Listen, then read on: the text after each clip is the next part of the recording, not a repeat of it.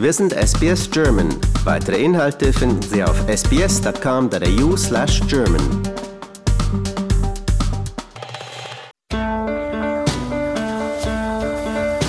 Herzlich willkommen zum Podcast Abenteuer lesen.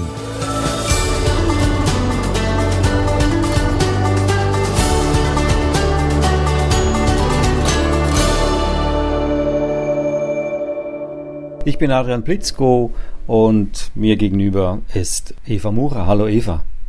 Hallo Adrian. Der Podcast Abenteuer lesen soll auch ein Wegweiser sein, wie man mit Büchern ein wahres Abenteuer erlebt. Und äh, es sieht aus, als ob wir heute gleich zwei Abenteuer erleben werden. Eva, du hast zwei Bücher mitgebracht und sogar noch die Autorin dazu. Im, äh, natürlich nicht im, im physischen Sinne, sondern du warst ganz in der Nähe von äh, Julia Dippel, so heißt sie. Das war an der Frankfurter Buchmesse letztes Jahr, 2019. Zwei Bücher, ich stelle dir mal schnell vor. Izara, das ewige Feuer. Und das zweite Buch, Kassadim, jenseits der goldenen Brücke. Und beides von derselben Autorin Julia Dippel.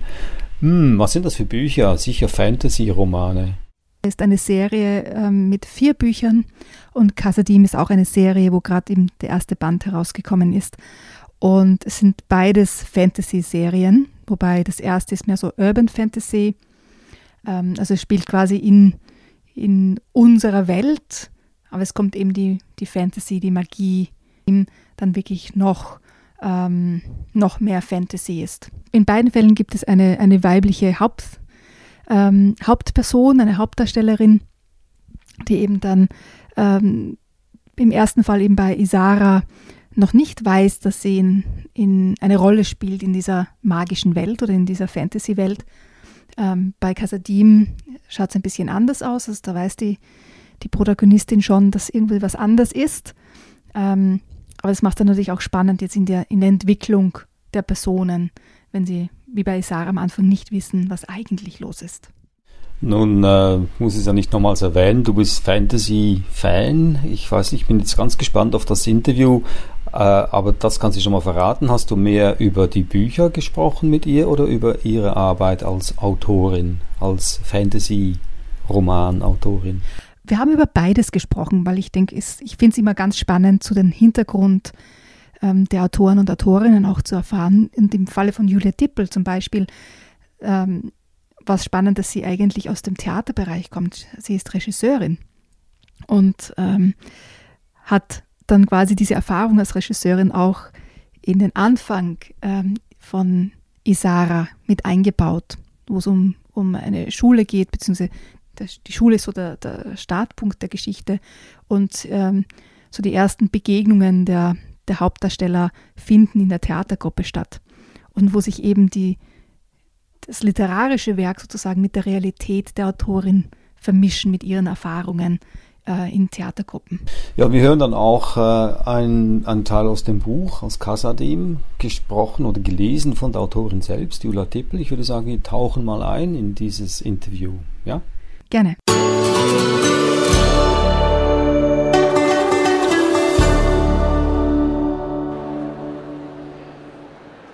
Die Reihe heißt Isara und ist eben von Julia Tippel geschrieben, ist im Moment drei Bücher stark, aber das vierte erscheint jetzt dann im Dezember.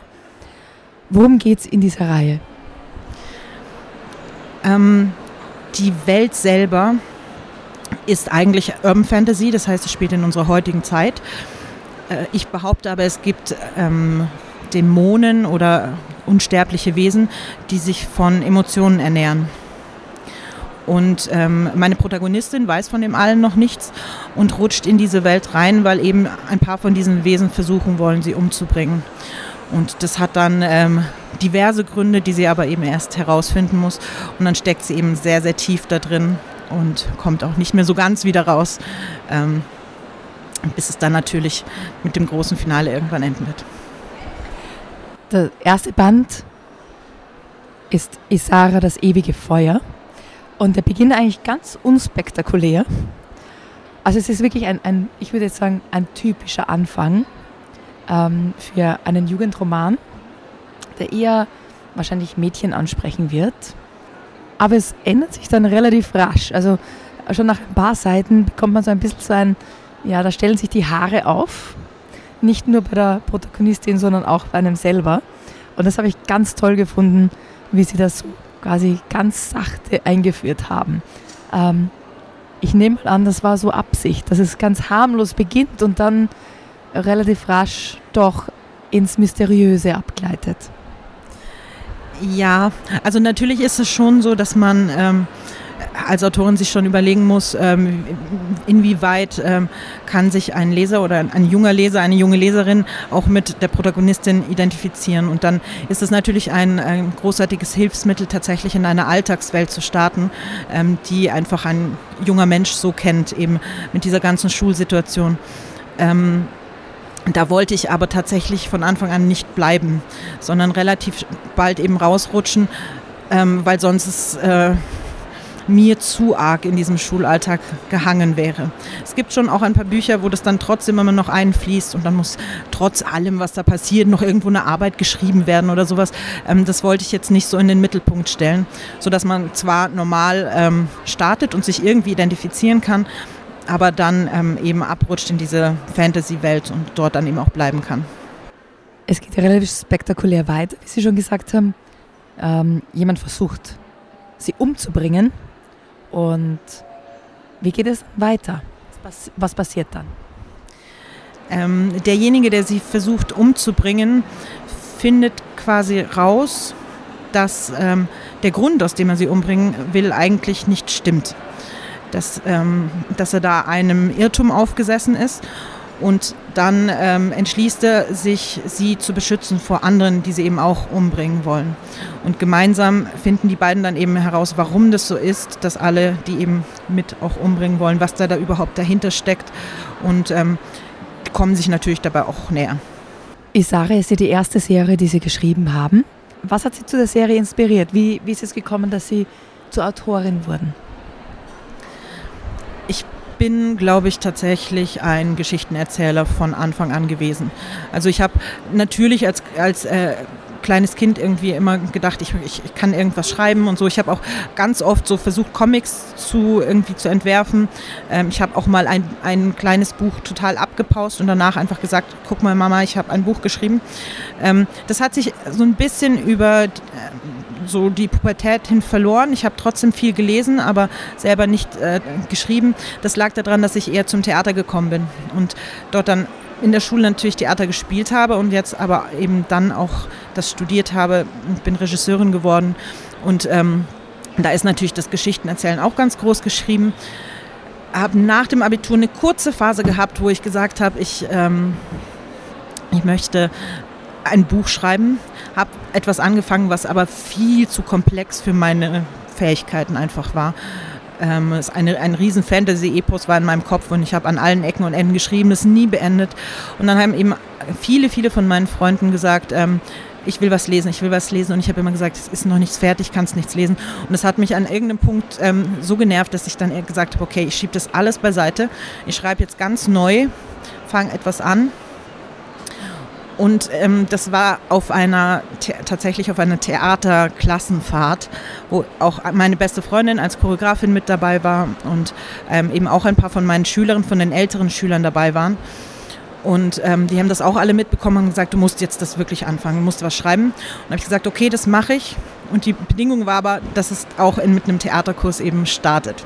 Deswegen ähm, startet eben der erste Band von Isara in dieser Schule auch inspiriert von dem Ort, wo wir damals diese Theaterfahrt hatten und ähm, geht eben mit diesem Theaterkurs los.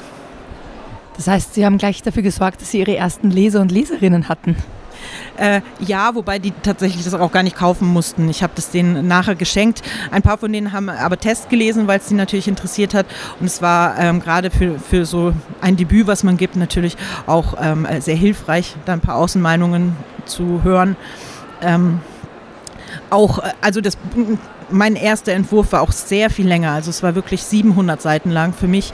Ähm, das musste natürlich auch erst gekürzt werden und einfach so ein bisschen ein Feedback zu bekommen, auch von eben der eigentlichen Zielgruppe. Was ist spannend, was ist nicht so spannend, was kann man rausnehmen. Das war natürlich Gold wert. War es dann schwierig, einen Verlag zu finden? Ähm, Ich traue mich gar nicht, es zu sagen, aber eigentlich nicht, weil ich ähm, wirklich glücklicherweise ähm, Kontakte hatte.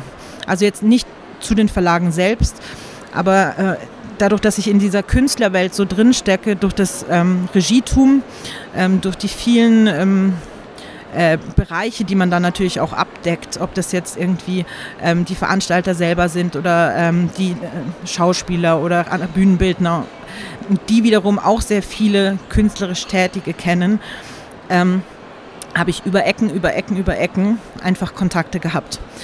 Und ähm, eine meiner Schülerinnen im Theater, ähm, deren Mutter ist die Sabine Bohlmann. Und Sabine Bohlmann hat im Thienemann-Esslinger Verlag den ähm, Siebenschläfer und ähm, ganz, ganz viele andere tolle, tolle Bücher geschrieben, Kinderbücher. Und die hat damals, also deren Tochter hat es gelesen, hat geschwärmt. Und dann hat äh, die äh, Sabine Bohlmann mir eben gesagt, ich gebe das meiner Lektorin und die schaut sich das an.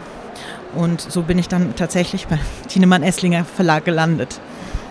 Mittlerweile gibt es aber nicht nur Isara, sondern auch Kasadim, jenseits der goldenen Brücke. Und ich habe mir hier auch das Coverbild angeschaut und wenn man den Klappentext liest und auch in das Buch hineinliest, dann erkennt man, dass das Gesicht auf dem Cover einerseits jung ist, aber auch alt. Das habe ich sehr spannend gefunden. Wohin, worum geht es in Kasadim? Kasadim ist der Name vom Totenreich. Also ich wollte nach Isara, oder besser gesagt zwischen Isara, weil es scheint ja noch der vierte Band der Reihe, ähm, wollte ich ein bisschen mehr in die High-Fantasy-Ecke gehen. Also dieses typische Drachenschwerter-Ding. Ähm, allerdings wollte ich nicht einfach nur eine Welt erfinden, sondern die schon verknüpft haben auch mit unserer. Das heißt, Kassadim startet in unserer Welt und relativ bald wird die Protagonistin äh, Maya eben nach Kassadim mitgenommen in diese Unterwelt. Und ähm, da gibt es verschiedene Völker, acht an der Zahl, die eben ähm, verschiedene Aufgaben übernehmen. Und die habe ich wiederum aus Schnittmengen verschiedenster Mythologien gesammelt. Also es gibt das Fährvolk, so diesen typischen Fährmann, der eben über den Fluss ins Totenreich bringt. Es gibt ähm, so ein bisschen angelehnt an Walküren und Sensenmänner, die äh, das Volk, das die Seelen von den Verstorbenen in der Menschenwelt erstmal einsammelt. Ähm, es gibt auch das Totengericht, ähm, wo natürlich über die Taten ähm, geurteilt wird und ähm, natürlich auch eben sowas wie Himmel und Hölle. Das heißt nicht ganz so, aber der Ort, wo eben ähm, die äh, in Anführungszeichen bösen Seelen bestraft werden und die Guten belohnt, ähm, das gibt es auch. Und das habe ich aber eben ein bisschen verwoben mit einem mit royalen Intrigen, die dann so da eben stattfinden, weil es gibt einen Kaiser und zu jedem Volk einen Fürsten und ähm, wer mit wem und wie und überhaupt und äh, wie die Protagonistin da reingehört. Darum geht es eigentlich. Aufzüge sind nicht sicher. Die pulsierende grüne Linie und ihr regelmäßiges Piepen brachten mich dem Tod näher, als ich es in meinem ganzen Leben gewesen war. Ich hatte noch nie einen Menschen sterben sehen, geschweige denn erlebt, wie jemand quälend langsam seinem Ende entgegenkroch. Versuch wenigstens deinen Schock zu verbergen, murmelte Zoe. Mir ist klar, dass ich gerade weißer bin als du. Der Anblick meiner Freundin schockierte mich tatsächlich, wobei das noch untertrieben war. Ich fühlte mich, als hätte mir jemand den Boden unter den Füßen weggezogen. Dieses zerbrechliche Etwas unter den Krankenhauslaken hatte kaum noch etwas mit meiner Zoe gemeinsam. Dem energiegeladenen Mädchen, das jede gute Note mit ein paar Dance-Moves feierte und laut auf dem Fahrrad sang, wenn sie nach Hause fuhr. Egal, ob sie jemand dabei hörte oder nicht. Zwei Jahre hatte ich meine Freundin nicht mehr gesehen. Zwei Jahre, die Zoe schwer gezeichnet hatten. Ihr strahlendes Lächeln fehlte, genau wie, wie der temperamentvolle Glanz in ihren Augen. Auch ihr perfekter Karamell, Karamellteint und der innig geliebte Afro waren der Chemo zum Opfer gefallen. Warum hast du es mir nicht früher gesagt? Nur mit Mühe schaffte ich es, meine Stimme unter Kontrolle zu halten. Zoes Mundwinkel hoben sich ein paar Millimeter. Es brach mir das Herz, sie so zu sehen. Wir hatten uns in einem Jazzkurs in Zürich kennengelernt, in dem Zoe alle, alle mit ihren temperamentvollen Bewegungen begeistern konnte. Jetzt fehlte ihr selbst die Kraft für die kleinste Geste. Als sie mich zu sich winkte, erinnerte sie mich eher an eine alte Frau als an ein junges Mädchen. Eine Drama Queen zu sein macht nur Spaß, wenn man dabei blendend aussieht, versuchte Zoe zu scherzen. Aber das war nur ein Bruchstück der Schlagfertigkeit, die sie mir früher um die Ohren gehauen hätte.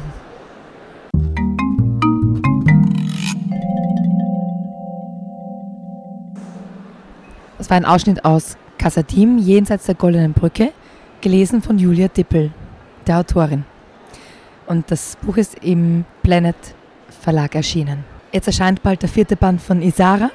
Gibt es danach schon Pläne oder Projekte, über die Sie uns etwas erzählen können? Ähm, ich, also direkt nach Isara 4 werde ich sehr wahrscheinlich mit Kassadim weiterschreiben. Einfach ähm, die Folgebände, weil ich schon auch noch sehr in der Welt drin stecke und eigentlich da auch unbedingt weiterschreiben möchte. Ein, ein Wunsch, der wirklich äh, tief in mir festsitzt, ist ähm, zu einem ganz speziellen Charakter aus der Isara-Reihe die eigene Geschichte aufzuschreiben. Ähm, nicht nur, weil es mit die beliebteste Figur bei den Fans ist, sondern auch, weil ich ähm, den Teufel nämlich sehr ins Herz geschlossen habe und ähm, ich seine Geschichte schon im Kopf habe und die möchte ich unbedingt auch aufschreiben. Das ist Belial, abgekürzt nennt man ihn Bell und ähm, der ist quasi der Teufel. Also äh, ich behaupte ja, dass diese Primus, diese Dämonen, ähm, die sich von Emotionen eben ernähren, auch die Basis für alle möglichen Legenden, Mythologien und auch Religionen sind. Und ähm, der eine Primus, auf den eben diese grundsätzlich die Mythologie und die Legenden von allen möglichen Teufelsarten, Teufeln, ähm, Satan, Belzebub zurückgehen, ist eben Bel, Belial. Und der ist ein ähm, sehr äh, eigentlich zwielicht, aber auch ein bisschen liebenswürdig, aber auf jeden Fall sehr unterhaltsam und ähm, sarkastischer Charakter, ähm, der einfach einem ans Herz wachsen muss mit seiner Art. Und ich habe noch eine abschließende Frage für dich. Welches Buch hat dich als Kind am meisten begeistert oder beeinflusst?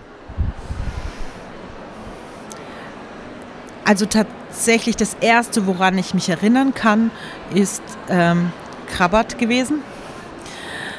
Ähm, weil es mich äh, in diese eigentlich fast schon gruselig Horrorwelt, zumindest von, von Kinder, aus Kindersicht, ähm, gezogen hat und auch nicht mehr losgelassen hat.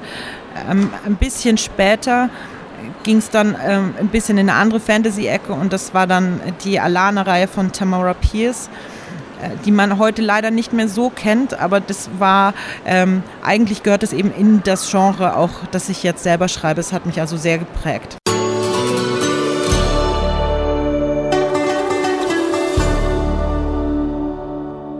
Das war also Julia Dippel, die ja, Fantasy-Autorin. Du, Eva, hast sie getroffen an der Frankfurter Buchmesse letztes Jahr, 2019. Und äh, sie hat gelesen aus dem zweiten Buch, Kassadim, Jenseits der goldenen Brücke. Ich würde gerne noch mehr davon hören aus diesem Buch. Meinst du, du könntest uns noch, auch noch was daraus vorlesen? Ich würde gerne etwas aus Isara vorlesen, aus der ersten Serie. Wir steigen ein, ziemlich am Anfang der Geschichte. Ähm, also Ari und Lissy, ihre beste Freundin, sind eben schon in der Theatergruppe. Und hier begegnet Ari das erste Mal jemanden, den sie nicht kennt. Und das lese ich jetzt vor. Tausend Dank, formten Lissys Lippen lautlos hinter Jeremys Rücken, gefolgt von einem Ist er nicht süß? Ich antwortete mit einem Augenrollen und wandte mich Mr. Storm zu, der gerade irgendwas von Das ganze Leben ist Theater und Hier lernt ihr vermutlich mehr als im Rest des Lyzeums redete. Nach weiteren 15 Minuten des Vortrags darüber, wie wichtig die Dramatic Association für das Fortbestehen der Menschheit wäre, war ich kurz davor, Lissy dafür zu erwürgen, mich hergeschleppt zu haben. Dieses dringende Bedürfnis verstärkte sich, als der grauhaarige Althippie mit einem übertrieben offenen In der Theaterwelt duzen sich alle, meine Lieben, meinte, wir sollen ihn fortan Cornelius nennen, und erreichte seinen Höhepunkt, als er uns aufforderte, uns auf die Bühne zu setzen und mit geschlossenen Augen die Präsenz der anderen zu erfühlen. Einzig Lissys flehender Blick hielt mich davon ab, sofort aus dem Raum zu stürmen und mich mit einem Eiskaffee in die Sonne zu legen. Also schloss ich meine Augen. So oft ich sie auch aufzog, Lissy war mehr wert, als zwei Stunden mit ein paar Freaks in einem Keller sitzen zu müssen. Ich hatte sie bei Gericht kennengelernt. Sie war die Tochter unseres Anwalts und hatte gemeint, wir könnten auch gleich Freundschaft schließen, da wir offensichtlich bald auf dieselbe Schule gehen würden. Sie war es gewesen, die ihre Mutter dazu überredet hatte, die ersten zwei Jahre einen Umweg zu fahren, damit ich nicht den Bus zur Schule nehmen musste. Sie war es, die mich vor den anderen Schülern immer mit einem entschiedenen Kümmere dich um deinen eigenen Kram verteidigte. Sie hatte mich letzten Sommer täglich zu meiner Mutter in die Nervenklinik gefahren und mir geholfen, einen Nebenjob als Bedienung zu finden, damit ich mir an meinem 18. Geburtstag endlich ein Auto leisten konnte. Plötzlich bemerkte ich wieder dieses seltsame Kribbeln im Nacken. Wie lange saß ich nun schon hier herum? Zehn Minuten? Zwanzig? Ich wusste es nicht, aber ich wusste, dass mich jemand beobachtete. Vorsichtig öffnete ich die Augen. Wenn mich dieser verschrobene Cornelius anstarrt, dann war es das, das letzte Mal, dass mich die Dramatic Association gesehen hat, schwor ich mir und schaute mich verstohlen um. Cornelius saß mit geschlossenen Augen am anderen Ende des Saals. Aus seinem seligen Lächeln schloss ich, dass er sich tatsächlich einbildete, die Präsenz seiner Schüler zu spüren. Pff. Ich blickte weiter in die Runde und blieb an einem dunkelgrünen Augenbar hängen, das mich direkt ansah. Die Augen gehörten zu einem Schüler, den ich noch nie gesehen hatte. Fast nie erinnerte ich mich selbst. Es war der Typ im blauen Shirt, der Lissys unangenehme Situation vorhin so treffend zusammengefasst hatte. Ein angedeutetes Lächeln umspielte seine Mundwinkel, aber er senkte weder den Blick noch schloss er die Augen. Er starrte mich einfach nur an.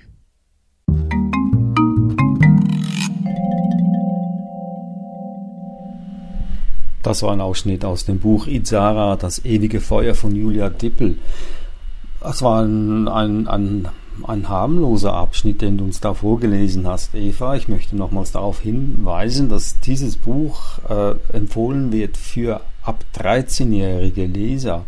Aber wenn ich mir den Buchdeckeltext angucke, das, der Untertitel ist Geheime Organisation und eine verbotene Liebe. Und lass mich da auch was vorlesen daraus. Ari hält sich für ein ganz normales Scheidungskind. Sie lebt bei ihrer labilen Mutter, verabscheut ihren reichen Vater und jobbt neben der Schule, um sich ein Auto leisten zu können. Doch all ihre durchschnittlichen Sorgen, also ob die durchschnittlich sind, das möchte ich auch in Frage stellen, all ihre durchschnittlichen Sorgen rücken schlagartig in den Hintergrund, als übernatürliche Wesen versuchen, sie zu töten. Das ist ja ein ganz heftiger Roman für, für Teenager. Das finde ich ja ganz, ganz, ganz hart. Findest du das härter als Rotkäppchen, das vom Wolf gefressen wird? Das für kleine Kinder. nee, Rotkäppchen ist natürlich äh, fern von der Realität im Sinne, das ist alles eher eine symbolische Geschichte, aber hier geht es ja wirklich, ist es ja ziemlich äh, angelehnt auf ein normales Leben, ein Leben, ein reales Leben, wie wir es kennen, außer natürlich die, die übernatürliche Wesen, das, das rückt dann wieder weg von der Realität, aber ähm, die Kulisse ist sehr real. Ja, das stimmt. Ähm, es, ist, es ist ein typischer Fantasy-Roman für, für Jugendliche oder für also Jugendliche, junge Erwachsene. Ich finde ihn auch toll. Also ich bin, bin ja keine Jugendliche mehr, aber ich finde den Roman auch toll. Du musst ja auch vergleichen, dass zum Beispiel, wenn du, wie ich jetzt Jugendliche war, wir hatten ähm, in der Schule Dinge zu lesen wie Clockwork Orange oder ähm, Farm der Tiere von Orwell, Brave New World und so weiter. Das sind auch ähm, Fantasy oder, oder sehr brutale Romane. Und das war in unserem ganz normalen Schulkanon dabei als Literatur. Also es ist nicht so, dass das jetzt plötzlich äh, die Welt der Romane für Jugendliche brutaler wird, sondern ich denke mir, das ist einfach auch ein, eine Entwicklungsgeschichte in, in diesem speziellen Fantasy-Roman. Ja? Also wo einfach die, die Realität der Ausgangspunkt ist, der dann erweitert wird durch die äh, fantastischen Gegebenheiten. Aber auf alle Fälle schimmert hier ganz klar die Vergangenheit der Autorin durch als Theaterregisseurin. Das war also das erste Buch Izara, das ewige Feuer von Julia Dippel. Und das andere Buch, worüber wir gesprochen haben und auch einen Ausschnitt gehört haben, war Kasadim, Jenseits der goldenen Brücke, ebenfalls von Julia Dippel. Beide Bücher im Verlag Planet bei Tienemann Esslinger erschienen. Und du hattest Julia Dippel an der Frankfurter Buchmesse letztes Jahr, im Jahr 2019, angetroffen.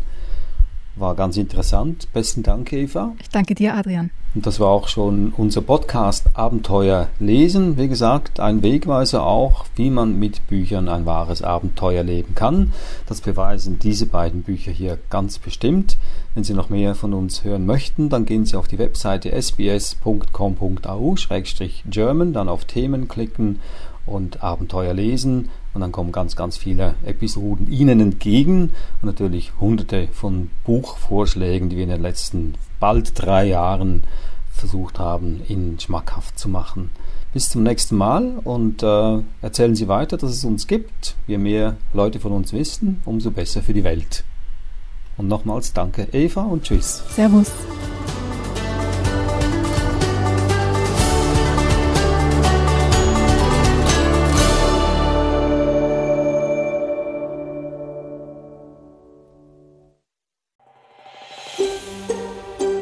Lust auf weitere Interviews und Geschichten? Uns gibt's auf allen großen Podcast-Plattformen wie Apple, Google und Spotify.